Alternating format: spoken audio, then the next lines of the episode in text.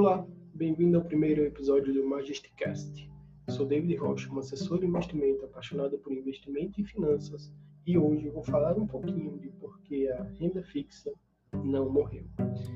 Desde que começou a queda da renda fixa, né, a queda da taxa Selic, começou-se a falar que a renda fixa morreu e que agora os investidores deveriam migrar de vez para a renda variável, independente de seu perfil, independente de qualquer outra qualquer outro conceito de segurança que você poderia notar. Mas a pergunta é: a renda fixa realmente morreu? Antes de solucionarmos essa pergunta, que a resposta é retórica, claro, mas antes de nos adentrarmos a isso, é bom conhecermos o que é a taxa Selic em si. A taxa Selic é a taxa básica de juros da economia do Brasil ela dita para onde vão todas as outras taxas. Quando ela está alta, o governo está passando a mensagem que ele quer desaquecer a atividade econômica. Ele quer que a atividade econômica desaqueça até para não gerar inflação, para que não gere nenhum outro ônus que possa acabar sendo forte contra a sociedade, como até a subida do dólar. Quando a taxa está baixa, o governo está incentivando o crédito e incentivando o investimento direto em empresas, em empreendimentos. Né? Então, com isso, muitas pessoas acreditam, ah, então a partir de agora o governo está dizendo não vale mais a pena investir na renda fixa, vamos passar para os fundos de investimento imobiliário ou então até para as ações e com isso vai ficar tudo bem. Ok, a, a lógica está até correta, mas será que todo mundo deveria estar passando para fundos de investimento imobiliário? Será que todo o seu dinheiro deve estar na renda variável? Claro que a resposta para isso é não. Não, todo o dinheiro de uma pessoa nunca deve estar na renda variável, independente do quanto a pessoa acha que pode ser perfeito os próximos movimentos e mesmo que ela se diga altamente arrojada. Existe um balanceamento de carteira que deve ser feito. Você não pode colocar todos os ovos na mesma cesta.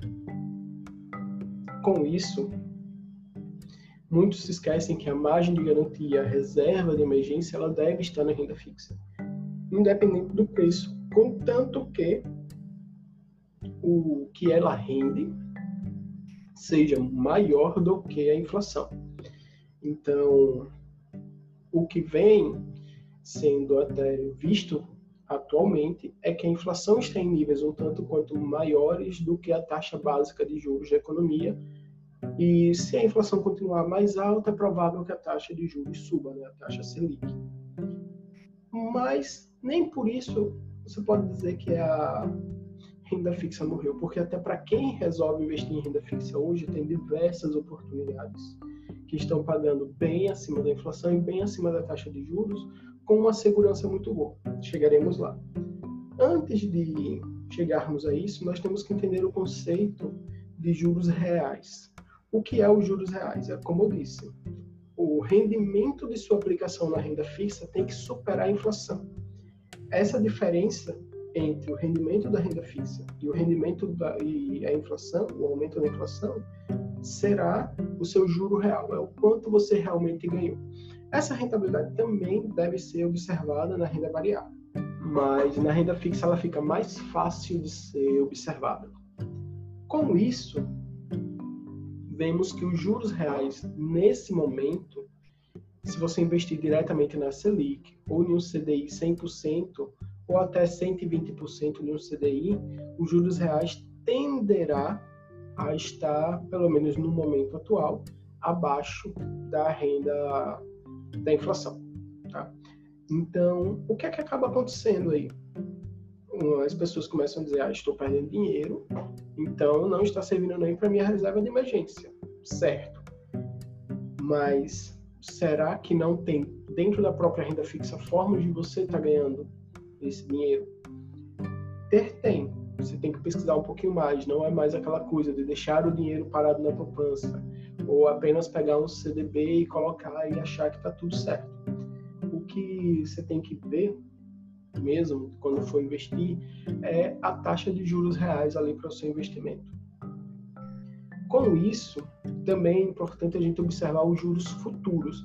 Ou seja, ok, nesse momento, nós estamos pensando em juros reais negativos, certo? Mas e como é que vai estar em dois anos, em dois anos e meio? Isso é muito bom porque com essa avaliação nós podemos hoje garantir uma taxa de daqui a dois anos e já começar a lucrar com ela hoje. É, eu fiz um texto sobre isso, eu vou até deixar na descrição aqui desse podcast, para que vocês possam observar o exemplo e tudo direitinho. E aqui nós vamos ter uma conversa um pouquinho mais rápida, é, para não ficar com tanto exemplo, números, que fica um pouquinho mais complexo. Mas então, a partir do momento que você sabe que os juros reais podem vir a ser maior lá no futuro e você tem como travar esses juros hoje e ganhar com isso a partir de hoje, gera-se uma discrepância muito boa, tipo um risco retorno muito bom. Na verdade, nem podemos chamar de risco retorno, pois a renda fixa tem um risco muito menor, mas o retorno se torna muito bom. Então, muitos poderiam até argumentar, ah, ok, mas é capaz de os juros futuros né, da Selic crescer para acompanhar os juros futuros. É capaz, mas pouco improvável. Nós estamos passando por um momento de uma des desaceleração da economia. Né? Falta de emprego, falta de renda realmente. Então, o governo, para auxiliar nisso, vai acabar mantendo a taxa Selic mais baixa para ver se acelera, se esquenta a economia um pouco. Se isso vai dar certo ou não, só o futuro acabará dizendo. Mas, quando observamos que temos em vista uma inflação que pode vir a subir através dos gastos do governo que está tendo, nós temos que pensar hoje como vamos proteger nosso dinheiro dessa inflação. E aí os fundos imobiliários, as ações, elas acabam sendo um meio hedge, né? porque existe a teoria de que eles vão compensar esse movimento por conta do, do aumento de preço que vai ter no próprio aluguel, que vai ter no próprio nas próprias ações, consequentemente nos dividendos dela, mas isso é mais ou menos. Nada garante que realmente vai acontecer assim, porque se temos uma baixa escala econômica no momento, ou seja, se temos um baixo consumo no momento, com a taxa de desemprego alta, quando a inflação aumentar, pode ser que as pessoas só optem por não consumir porque não tem como fazer. Então, fica um pouquinho mais difícil da empresa passar essa inflação para os seus lucros e, consequentemente, dar esses lucros para o acionista. Hum? E tudo bem, você poderia pensar, ah, mas tá, David, a inflação está controlada. Tá mesmo? A pergunta é essa. A inflação está mesmo controlada? Saiu um dado recentemente muito interessante que, enquanto o IPCA, Índice de Preços ao Consumidor Amplo, que é a inflação, a inflação mais usada né, pelas pessoas, está em 2,90% ao ano, nos últimos 12 meses, desculpe, a inflação calculada pelo IGPM, que é o Índice de Preços ao Mercado, que dita como será o IPCA em breve, ela já está em 13% ao ano. Então, enquanto você diz, ah, mas as coisas não estão subindo, a inflação está controlada. Aí, me diga, você está observando os alimentos? Eles estão subindo muito. Preço de aluguel, para empresas principalmente, tem subido. Isso vai chegar até o consumidor, pessoa física. Já podemos antever no aumento da inflação através do GPM, que vai impactar mais cedo ou mais tarde o IPCA. Com isso, qual é a possibilidade de se defender? Eu estava observando algumas das oportunidades que tem no mercado hoje, né? não é nenhuma recomendação, tá? é só uma conversa, até eu deixei no texto também. Mas existe um os títulos do Tesouro Direto pagando até 4% ao ano mais inflação. Vamos entender o que isso quer dizer realmente. Se o título está pagando 4% e te defendendo de toda e qualquer inflação que vai vir lá na frente, enquanto que o título, o Tesouro Selic, né, a Selic em si, está em 2% ao ano, é possível imaginar o seguinte: o governo está me dando um prêmio de de 200% em cima da Selic para investir hoje, garantir meu dinheiro para o longo prazo e ainda assim está defendido da inflação. Isso sim é uma defesa interessante contra a inflação que pode vir lá na frente. E mais do que isso, se você conhece a estratégia de operação de taxa, né? Ou seja, você pegou ali uma taxa mais alta e essa taxa caiu, o que é o que as pessoas esperam quando o risco o país diminuir através de uma diminuição do medo ali relacionado à Covid e, e também ao sistema político brasileiro, espera-se que nos próximos meses essa taxa caia de 4% para por volta de 3%, de 2,5%. Ou seja, quem consegue travar em volta de 4% já ganha esse aumento de capital a nível mercado. Eu trabalho muito isso no meu livro, né? Tesouro Direto, um caminho para a liberdade financeira. É, no texto eu falo mais sobre esse assunto também. Mas então, o que é que acontece? Se você tem como travar essa taxa para longo prazo, se garantir completamente e ainda aproveitar uma, dis uma distorção no mercado, a pergunta é por que você não faria? Se isso é muito mais tranquilo do que investir em ação e principalmente se você for uma pessoa é, de perfil mais conservador, porque assim, eu amo ações, amo muito, amo dividendos. Vou trazer um episódio falando deles aqui para nós, até conversando com alguns especialistas também. Porém, é o seguinte: se você está começando agora e estamos passando por um mercado inflado, ele vai continuar subindo, não se preocupe, ele vai continuar subindo. O problema é o momento em que tiver a queda e quem não estiver preparado para essa queda. Uma hora ela vai chegar. Não existe só mercado de alta. Então, uma parte do seu capital tem que sim estar na renda fixa, defendido.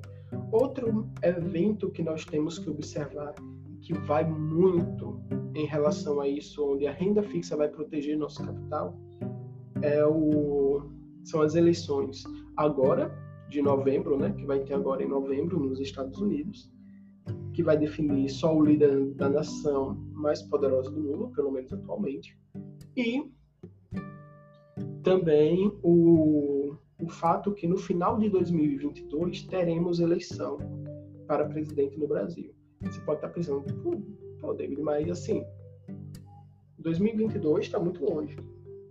Tá, mas é normal que exista aumento de gastos do governo no ano anterior à eleição e nos seis meses do ano da eleição para que aumente a popularidade do governo. Isso gera inflação. E nenhum governo aumenta a Selic em ano de eleição. Então, o que acaba acontecendo aí é, se o governo não aumentar a Selic e aumentar os gastos, vai gerar inflação. Nós tendo protegido hoje, ou nos próximos meses, com taxas altas né, no Tesouro, e até de títulos, tem títulos privados pagando 7%. Isso vai depender do grau de risco que você quer assumir. O que acaba acontecendo? Se nós temos essa capacidade de proteção agora, até 2022, o lucro que isso nos traria é muito interessante.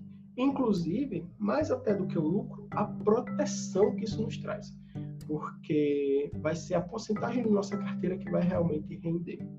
Lembra, um investidor arrojado tem que ter de 10 a 20% de sua carteira em ativos de renda fixa.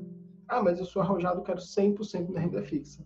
Ok, mas você não está defendido. Você, mesmo que você faça uma variação né, é, de títulos, você não vai aproveitar grandes oportunidades. Da mesma forma que se você tiver 100% na renda variável, você pode acabar, mesmo que você faça uma diferenciação, uma diversificação com ações, com fundos, você pode acabar refém de um mercado baixista. Vamos tomar certo cuidado com isso. Antes de pensar a renda fixa morreu ou não, vou nem me preocupar mais com isso. Tudo bem, talvez as, talvez o modelo atrelado ao DI, ou talvez o modelo totalmente pré-fixado não sejam tão bons, tá? Mas um modelo que te proteja da inflação, ele faz muito bem estar em sua carteira. E claro, o seu fundo de emergência, o seu fundo de garantia, né, reserva de emergência, tende a estar em um DI, em um Selic. Ele não pode variar de acordo com o que o mercado acha.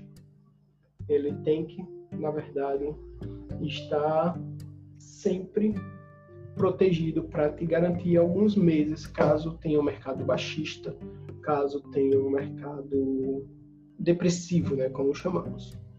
Essas são algumas reflexões. Deixarei o texto de base para que vocês possam ler e entender um pouquinho mais. Inclusive o exemplo de como você poderia se proteger e lucrar com essa renda fixa que eu estou falando, com esses títulos de renda fixa e essa visão de proteger ao longo prazo, porque em breve teremos eleição, em breve podemos ter uma inflação um pouco maior ou muito maior, não, nunca saberemos. São essas coisas que temos que notar para que nossos investimentos transcorram justos e perfeitos, né? Até lá. Espero que vocês tenham gostado. Deixem os comentários se vocês estão ouvindo esse podcast pelo Anchor. Vocês podem deixar comentários que eu posso depois fazer um podcast respondendo as, as perguntas. E até o próximo episódio, onde eu pretendo trazer talvez mais sobre esse assunto ou algum especialista que possa conversar um pouco mais sobre isso. Veremos como transcorrem as coisas. Espero que tenha gostado e até a próxima. Tchau, tchau.